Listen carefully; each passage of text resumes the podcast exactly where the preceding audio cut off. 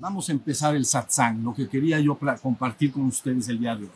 Miren, la mayoría de los que están acá han escuchado, me han escuchado decir muchas veces que el momento ha llegado, es hora de despertar, o la hora ha llegado, es momento de despertar.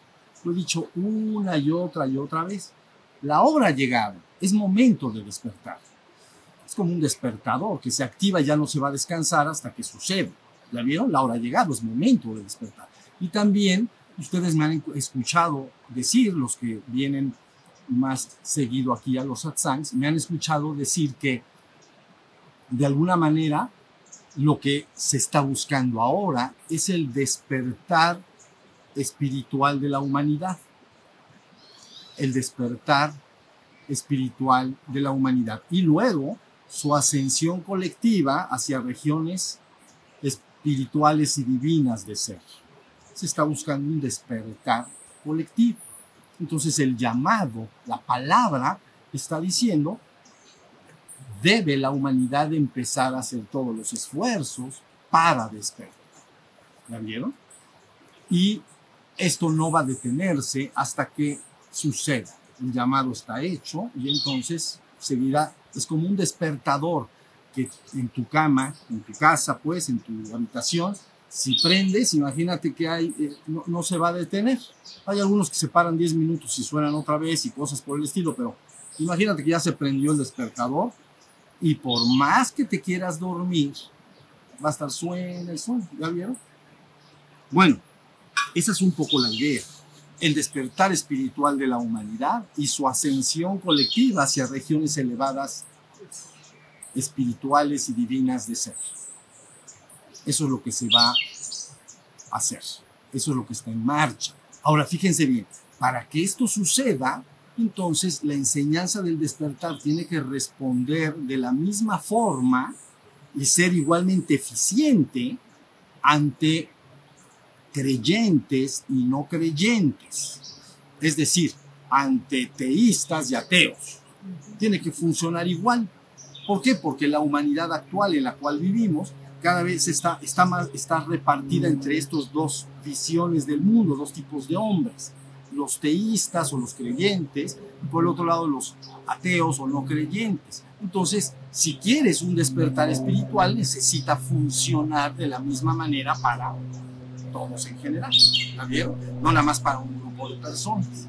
Entonces, ahora, fíjense bien, vamos a explicar primero poco a poco lo, cuál es la visión teísta y cómo funciona el despertar espiritual para esa visión, para ese tipo de hombre. Y luego hablaremos de la visión de los no creyentes o ateos y de cómo también la enseñanza del despertar tiene que funcionarles de la misma manera. ¿La vieron? Miren, para entender lo que es la visión teísta, que es muy sencilla, vamos a usar una metáfora simple porque a mí me gustan las metáforas simples, ¿no? Para que así no haya dudas de qué es lo que dijo. Bueno, la metáfora es esta, el reloj y el relojero, ¿no? Bueno, entonces, imagina que tú te vas caminando aquí en el bosque y de repente te encuentras con un reloj, pero es un reloj de esos altos, antiguos que están pegados en la pared. Ves al reloj entonces dices, he aquí un reloj. Inmediatamente la mente, por aquello que estás percibiendo, va a remitirse dónde está el relojero. ¿Quién construyó el reloj? ¿Ya vieron? Entonces, básicamente, esta idea del reloj y el relojero es lo que domina la visión teísta o de los creyentes. De tal manera que entonces ellos pueden concebir percibo esta realidad que existe, ese es el reloj. ¿Sí o no? Tiene que haber un relojero que hizo esta realidad. ¿Sí se entiende?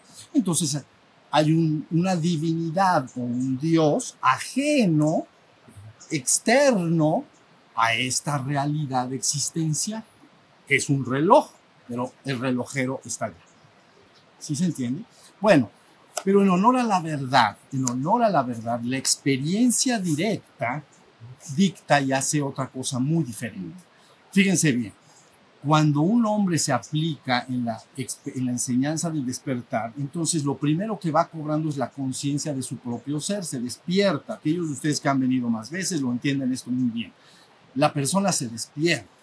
Ahora, cuando la persona, después de haber despertado, de alguna manera tiene acceso al relojero, entonces lo que sucede es que el ser entra en un estado de éxtasis que se llama, ¿no? Perfecta unión mística le llaman, y se funde con el absoluto. Es decir, la vivencia real no implica que la persona vaya y haya ahí una divinidad externa a él mismo, sino que él se funde y se convierte en esa misma experiencia. ¿Sí se entiende? Entonces, resulta que esta vivencia la han marcado todos los místicos y todos los seres iluminados y avatares del mundo referente a su ingreso en el absoluto, en esta metáfora, al relojero, ¿no? El relojero que debió haber creado este universo. Sí estamos, pero lo que sucede es que ese ser queda hecho una sola cosa con eso. No hay tal cosa como un relojero aparte de la existencia. Luego en ese estado, cuando la persona entra en ese estado, se hace una sola cosa con eso. ¿No? Le llamamos el absoluto, la divinidad. ¿Sí? Santa Teresa le dice entonces, cuando el espíritu entra en la séptima morada, queda hecho una sola cosa con Dios. Es eso lo que estoy diciendo. ¿Ya se entendió? No hay un relojero aparte. Bueno, cuando después esa persona sale de ese estado, se abre los ojos, pero queda, ustedes entenderían, conectado, anclado, estable en esa conciencia, pero abre sus ojos, entonces todo lo que percibe a su alrededor se llena de ese absoluto. Es ese mismo absoluto. ¿Ya vieron? Entonces, el absoluto es una vivencia integral dirían ustedes, el reloj y el relojero son una y la misma cosa. Es una sola cosa. Entonces la persona sale de ese estado, abre sus ojos, fíjense bien, y dice, todo está pleno del Señor. Cada brisna de agua, cada planta, cada flor, cada persona, cada niño que veas, cada anciano que camina, cada nube en lo alto, todo está pleno del absoluto. Y no es una parte del absoluto, es la totalidad, no hay más que esa vivencia. ¿Ya vieron? Pero entonces la enseñanza del despertar le puede ser de utilidad al creyente, les voy a explicar cómo. Una vez que la persona concibe la idea de separación y dualidad entre el reloj, el, el reloj y el relojero, entonces la vía natural del creyente es la vía devocional. Quiere quiere ir hacia eso. Se llama vía devocional. La vía devocional, ustedes, a ver, una frase clara para entender lo que es la vía devocional. Sería algo así como, levantemos el corazón al Señor. Han oído ustedes muchas veces esa frase. Levantemos el corazón. tenemos levantado hacia el Señor. Entonces, ¿ya vieron? O sea, el corazón del devoto del creyente busca ir hacia la divinidad. ¿Sí se entiende? Pero entonces, pero resulta que lo que finalmente entra a esa divinidad, ¿no? A la trascendencia, a la divinidad, al absoluto, resulta que es la propia conciencia del ser humano, que en términos nuestros se llamaría el espíritu, es el que entra. Entonces la enseñanza del despertar apoya muchísimo a los creyentes en el sentido de que despiertan su ser y luego su propia devoción y fervor hacia lo alto, ¿no? Acompañado de su estado de ser despierto, puede con mayor facilidad cumplirse el objetivo. ¿Sí se entendió? Entonces, esa es la visión, de alguna manera, de la, vía del, del, del creyente. Por ejemplo, si ustedes me dijeran, dime al- alguna especie de escrito que describiera muy bien la vía devocional, yo diría, por ejemplo, Give Me Love. ¿Quién conoce esto? Give me love, give George me Harrison. peace on earth. Give me light, give me life. Keep me free from birth. Libérame de la- de la- del nacimiento. Bueno, cuando ustedes lo escuchen, entonces van a darse cuenta que es netamente es un, un artista este, inglés, ¿no? Entonces, esta canción la conocemos bien, ¿no? Cuando ustedes la escuchen, se van a dar cuenta que está es la vía devocional pura, está perfectamente trazada. ¿Sí se entiende? Entonces, la vía, insisto, de el teísta está errónea, está acertada en que anhela ir a la divinidad. Está, er- está errónea en el sentido de que concibe una separación entre la divinidad y el universo manifiesto. Todo es una sola cosa. ¿Sí se entiende? Pero eso nada más lo puedes vivir personalmente. La persona lo vive personalmente. ¿Sí estamos? Entonces, esa es la vía teísta, vamos a decir. Ahora, ¿cuál es la postura que cada vez crece más en el mundo? La visión de lo- del no creyente, que se llama ateo, ¿no? Ateo es no creyente. Dice, no, yo no creo en eso. La científica. Sí, puede ser más, sí, más filosófica, más científica, sí.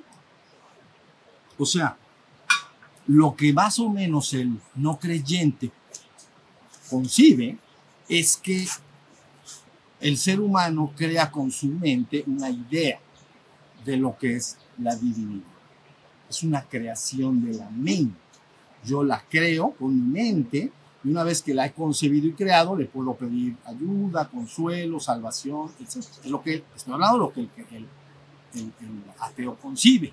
¿sí? Se asemejaría un poco más, si me permiten esta, este ejemplo, a un amigo imaginario. Por ejemplo, un niño, ¿la vieron? Un niño lo que hace es que eh, una niña está en su habitación y quiere jugar al té. Entonces crea un amigo imaginario, una niña, y entonces platica con ella y toma el té. Sí me están entendiendo lo que quiero decir.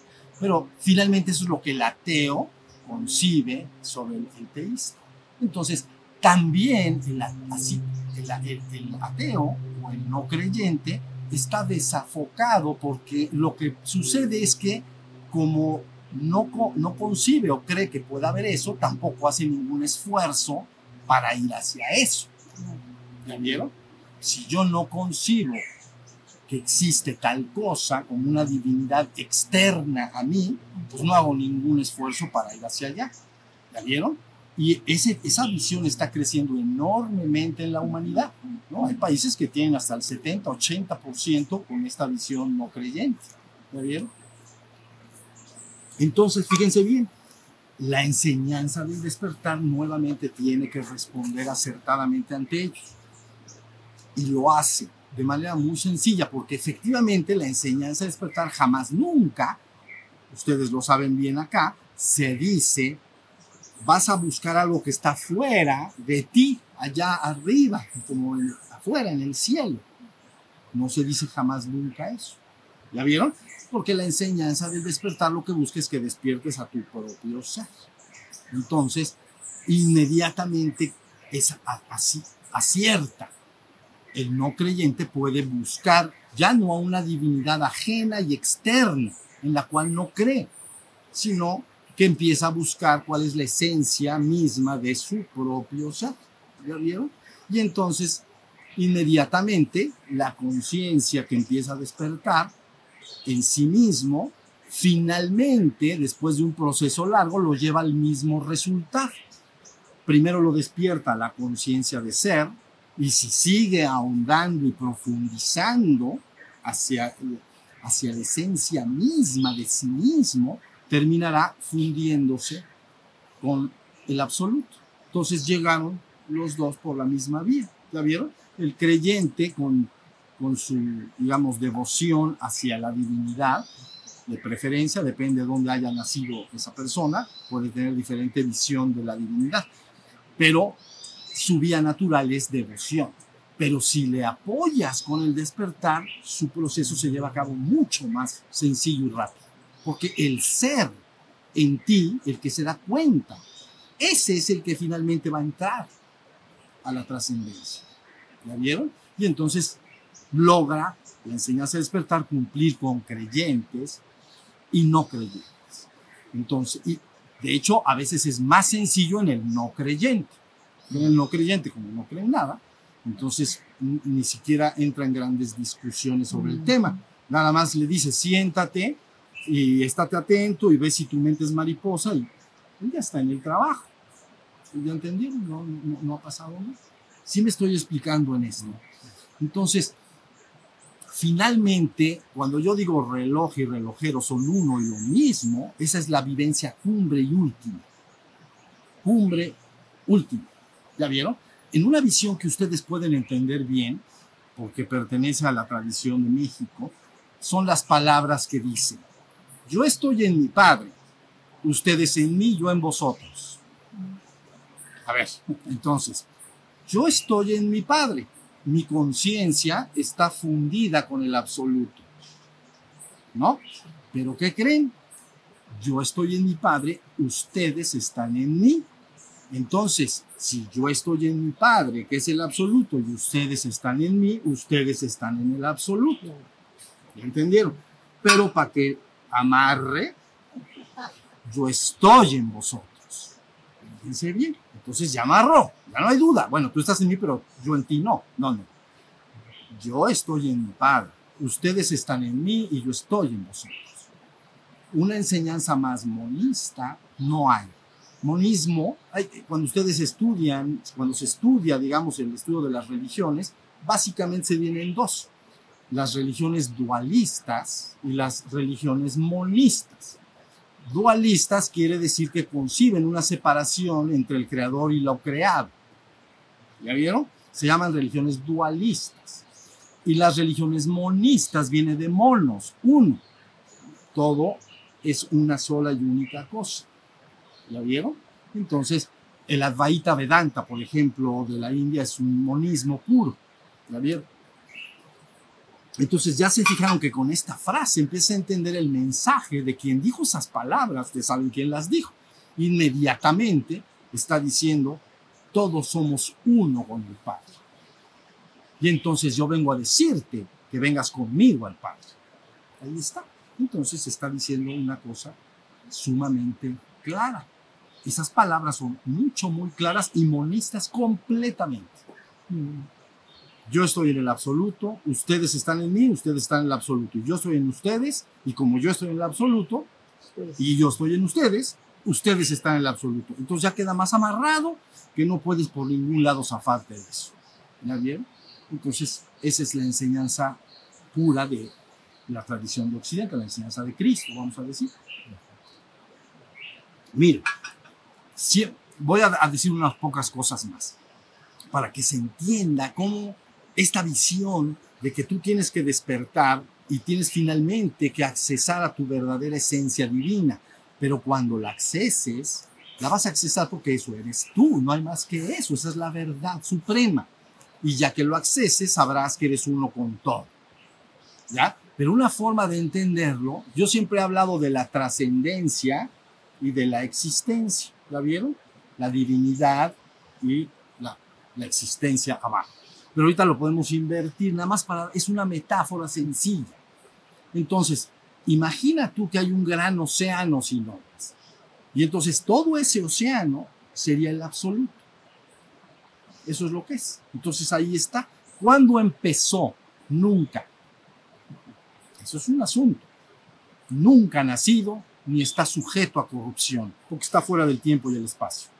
Entonces, ese océano sin olas está eternamente por sí mismo y en sí mismo, no cambia jamás. Bueno, esa es la trascendencia, esa es la divinidad, vamos a decir, a donde hay que finalmente alcanzar. ¿Sí se entiende? Ahora, una vez que tú tienes ese océano, imagina qué es la existencia. No son más que olas que se levantan dentro de ese océano. ¿Ya bien? Entonces se levanta una ola, mientras está arriba esa ola, pues ahí está. Pero ¿qué tal si después se hunde y ya no está? ¿Lo vieron? Se está hundiendo y de eso salen olas y se van regresando completamente. Todo es el mismo océano, pero mientras está afuera yo lo veo como una ola separada. ¿Sí se entiende? Lo que aquí estamos enseñando es que primero te des cuenta, a ver, porque ¿dónde está el ser humano? Está el océano, se levanta una ola, pero tipo tsunami. ¿Han visto esas películas de que está el barquito, pero de 5 mil gentes, pero es así? Y es de 5 mil gentes, y entonces viene una cosa así, ese es el tsunami. Entonces un olón, bueno, entonces se levanta un olón, pero arriba de esa ola hay otras olas menores, y arriba de esas otras olas olitas, y arriba de esas olitas está una, pues una gotita, y entonces ahí estás tú Ahí estamos todos los hombres, ¿ya vieron? La gotita está ahí arriba. Pero afortunadamente, no importa dónde estés, ¿no? Esa gotita es el océano. Ya se está entendiendo. ¿Qué es la vía espiritual? No es más que el hecho de enseñarle a la persona, mira, tú te sientes y experimentas separado porque percibes con tus sentidos tu cuerpo, te experimentas mortal, si la ola se hunde, imagínate una gotita ahí, pues más rápido, como una burbujita por ahí, ¿ya vieron? No tarda nada, hace ya no está, ¿ya vieron? Entonces, primero tienes que despertar a la conciencia de que eres un ser en la existencia, ahí arriba de la ola, ¿ya vieron? Y entonces finalmente si te despiertas, vas en dirección a darte cuenta poco a poco de que eres toda la ola empiezas a ser uno con la existencia misma, ¿no? Y luego va bajando más el mismo ser hasta que se hunde en conciencia en ese océano. Entonces empieza a tener la conciencia de lo que verdaderamente es. ¿Ya vieron? Entonces el océano le tiene que explicar a la gotita, el océano le dice a la gotita, tú eres el océano, tú te crees la gotita eso está muy desventurado, porque esa gotita va a durar re poquito. Entonces, no, la vida de un hombre en la tierra, todos lo sabemos, pues es un pestañeo en, el, en las eras y los millones de años, no es nada. Lógicamente la gente dice, ¿esto, esto qué sentido tiene? Bueno, pero tú no eres eso. Si fueras eso, pues entonces no hay nada que hacer. Pero no lo eres, eres todo el océano mismo. Eres la ola ¿Ya viste? Es como si fuera la ola y entonces es como una galaxia. Y arriba de la galaxia, otra ola que es el sistema solar. Y arriba, entonces la Tierra. Y arriba, la vida biológica. Y arriba, otra olita que llamamos el reino humano. Y arriba del reino humano, allá andas haciendo de las tuyas. Entonces, ahí andas pataleando. ¿Se fijan lo que quiero decir con esto? Pero tú eres el océano. Mi trabajo es decirte que lo eres. Entonces, no miento, digo la verdad, porque yo sé quién soy y yo sé quién son todos ustedes. Son el océano, son la ola, son la gotita y son todo. Eres todo. ¿Ya? Entonces, ¿cuál es el camino, de, el camino que, del que yo estoy hablando? Es un camino extraordinario.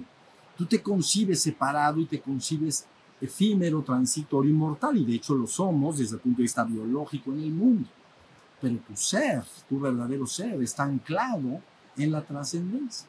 Entonces el trabajo es que esa enseñanza, esta enseñanza que se está dando acá, debe responder a creyentes y no creyentes, porque los creyentes ya creen que hay una divinidad separada, en ello caen en error, no está separada cuando el ser entra en esa perfecta unión mística, queda hecho una sola cosa con la divinidad.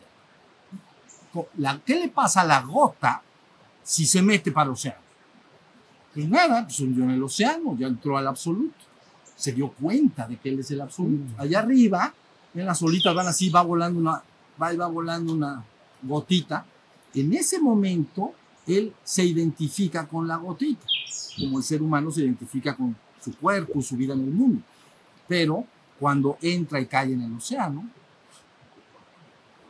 se restaura esta. ¿La vieron? Entonces el creyente su anhelo, su devoción, lo va a hacer estar buscando la- a la divinidad, a Dios, pues. Lo va a estar buscando porque tiene devoción, levanta su corazón continuamente.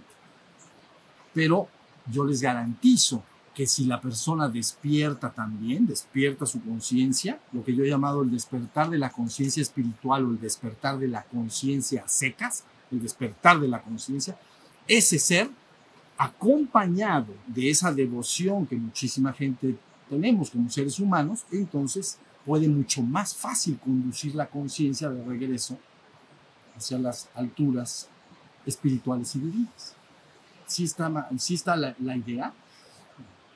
Eso es la parte de no creyentes. Creyentes. Y la parte de no creyentes, pues mejor. Si no crees en nada, pues mejor. Entonces nada más despiértate.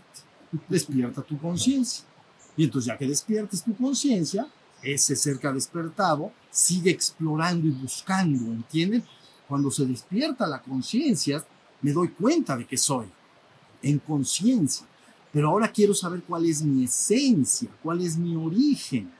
No una divinidad externa allá arriba en los cielos. No, eso no. Ni lo creo ni me interesa. Ah, bueno, está bien que no te interese, pero buscas la esencia de tu propio ser. Y entonces sigue la búsqueda hasta que ese ser empieza a restaurar su conciencia. ¿Sí está entendido? Esto quiere decir que la enseñanza de despertar cumple por igual a estas dos visiones o tipos de hombres. Cada vez está creciendo, ha, ha crecido en los últimos años en muchos países muchísimo la visión no creyente. Nosotros vivimos en un país muy creyente, pero en otros países está igual, pero al revés. Entonces, ¿qué pa si yo estoy diciendo necesitamos lograr el despertar colectivo de la humanidad, ¿cómo le vas a hacer? Si la enseñanza responde a un tipo de tiene que responder a los dos. ¿Sí estamos? Entonces, ese es el trabajo. Una vez que la enseñanza está lista, responde por igual de una manera o la otra. Si crees, está bien. Te va a despertar y te va a llevar hacia tu divino origen. Y te va a hacer una misma cosa con la divinidad. Si no lo eres, te va a despertar a tu ser y te va a llevar igualmente al ser absoluto que yo soy y todos juntos lo somos. ¿La vieron? Todos no somos más que esas gotitas de ese inmenso océano. Entonces, lo que yo les pido es,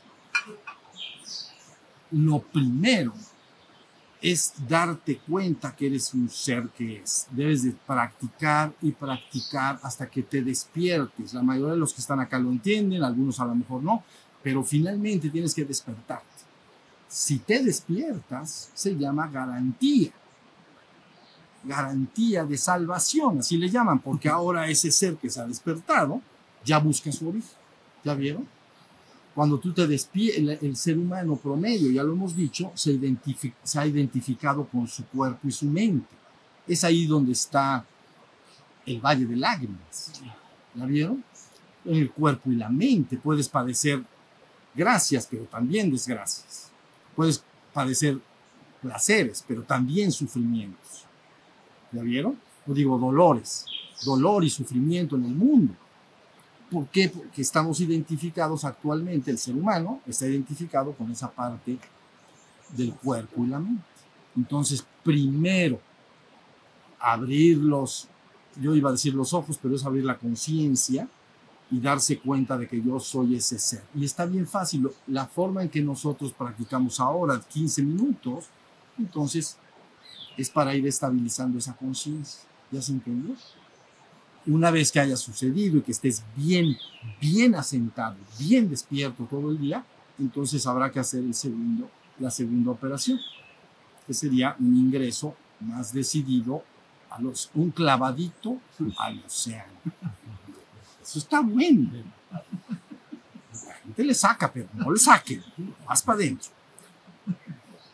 Pero es para arriba, ¿me entiendes? Es para adentro porque el océano está abajo, pero, pero es a las alturas de nuestra esencia espiritual y divina. ¿Ya vieron lo que estamos haciendo?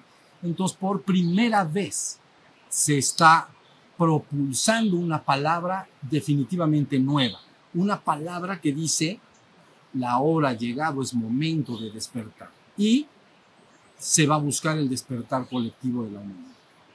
Entonces dicen, va a ser rápido, va a ser lento. Bueno, eso ya veremos. Pero ya está. Es como un despertador que se aprende, ya lo dije hace, hace un momento, ¿no? Si en tu habitación se prende el despertador en la mañana y ya no se apaga jamás nunca más, puedes tratar de ignorarlo. Puedes echarte otro coyotito, que dicen por ahí, pero bastante incómodo, ¿me entiendes? Porque ya han, han tratado de dormir con esa cosa sonando. Entonces yo no uso desde hace mil años, pero de todas maneras, algún día que habré usado, es bien incómodo estar sonando y, y coyotito. Entonces ahí están los de 10 minutos se calla y luego suena, y esos también los conocemos. Ese está peor, porque entonces te- ya, ya entro en paz, ya me voy a dormir, y a los 10 minutos, otra vez, ¿ya vieron? Bueno, pues ahora el despertador ya sonó. Entonces, ese es el trabajo. ¿Ya vieron? Nuestra palabra es una palabra que despierta porque no cesa, no descansa y no le importa nada. Lo único que le importa es que tú eres la divinidad y por lo tanto tienes que reclamarlo para ti. Tienes que reclamar el ser espiritual que eres y regresar a tu origen divino. ¿Sí se entiende? Eso es lo que vamos a hacer.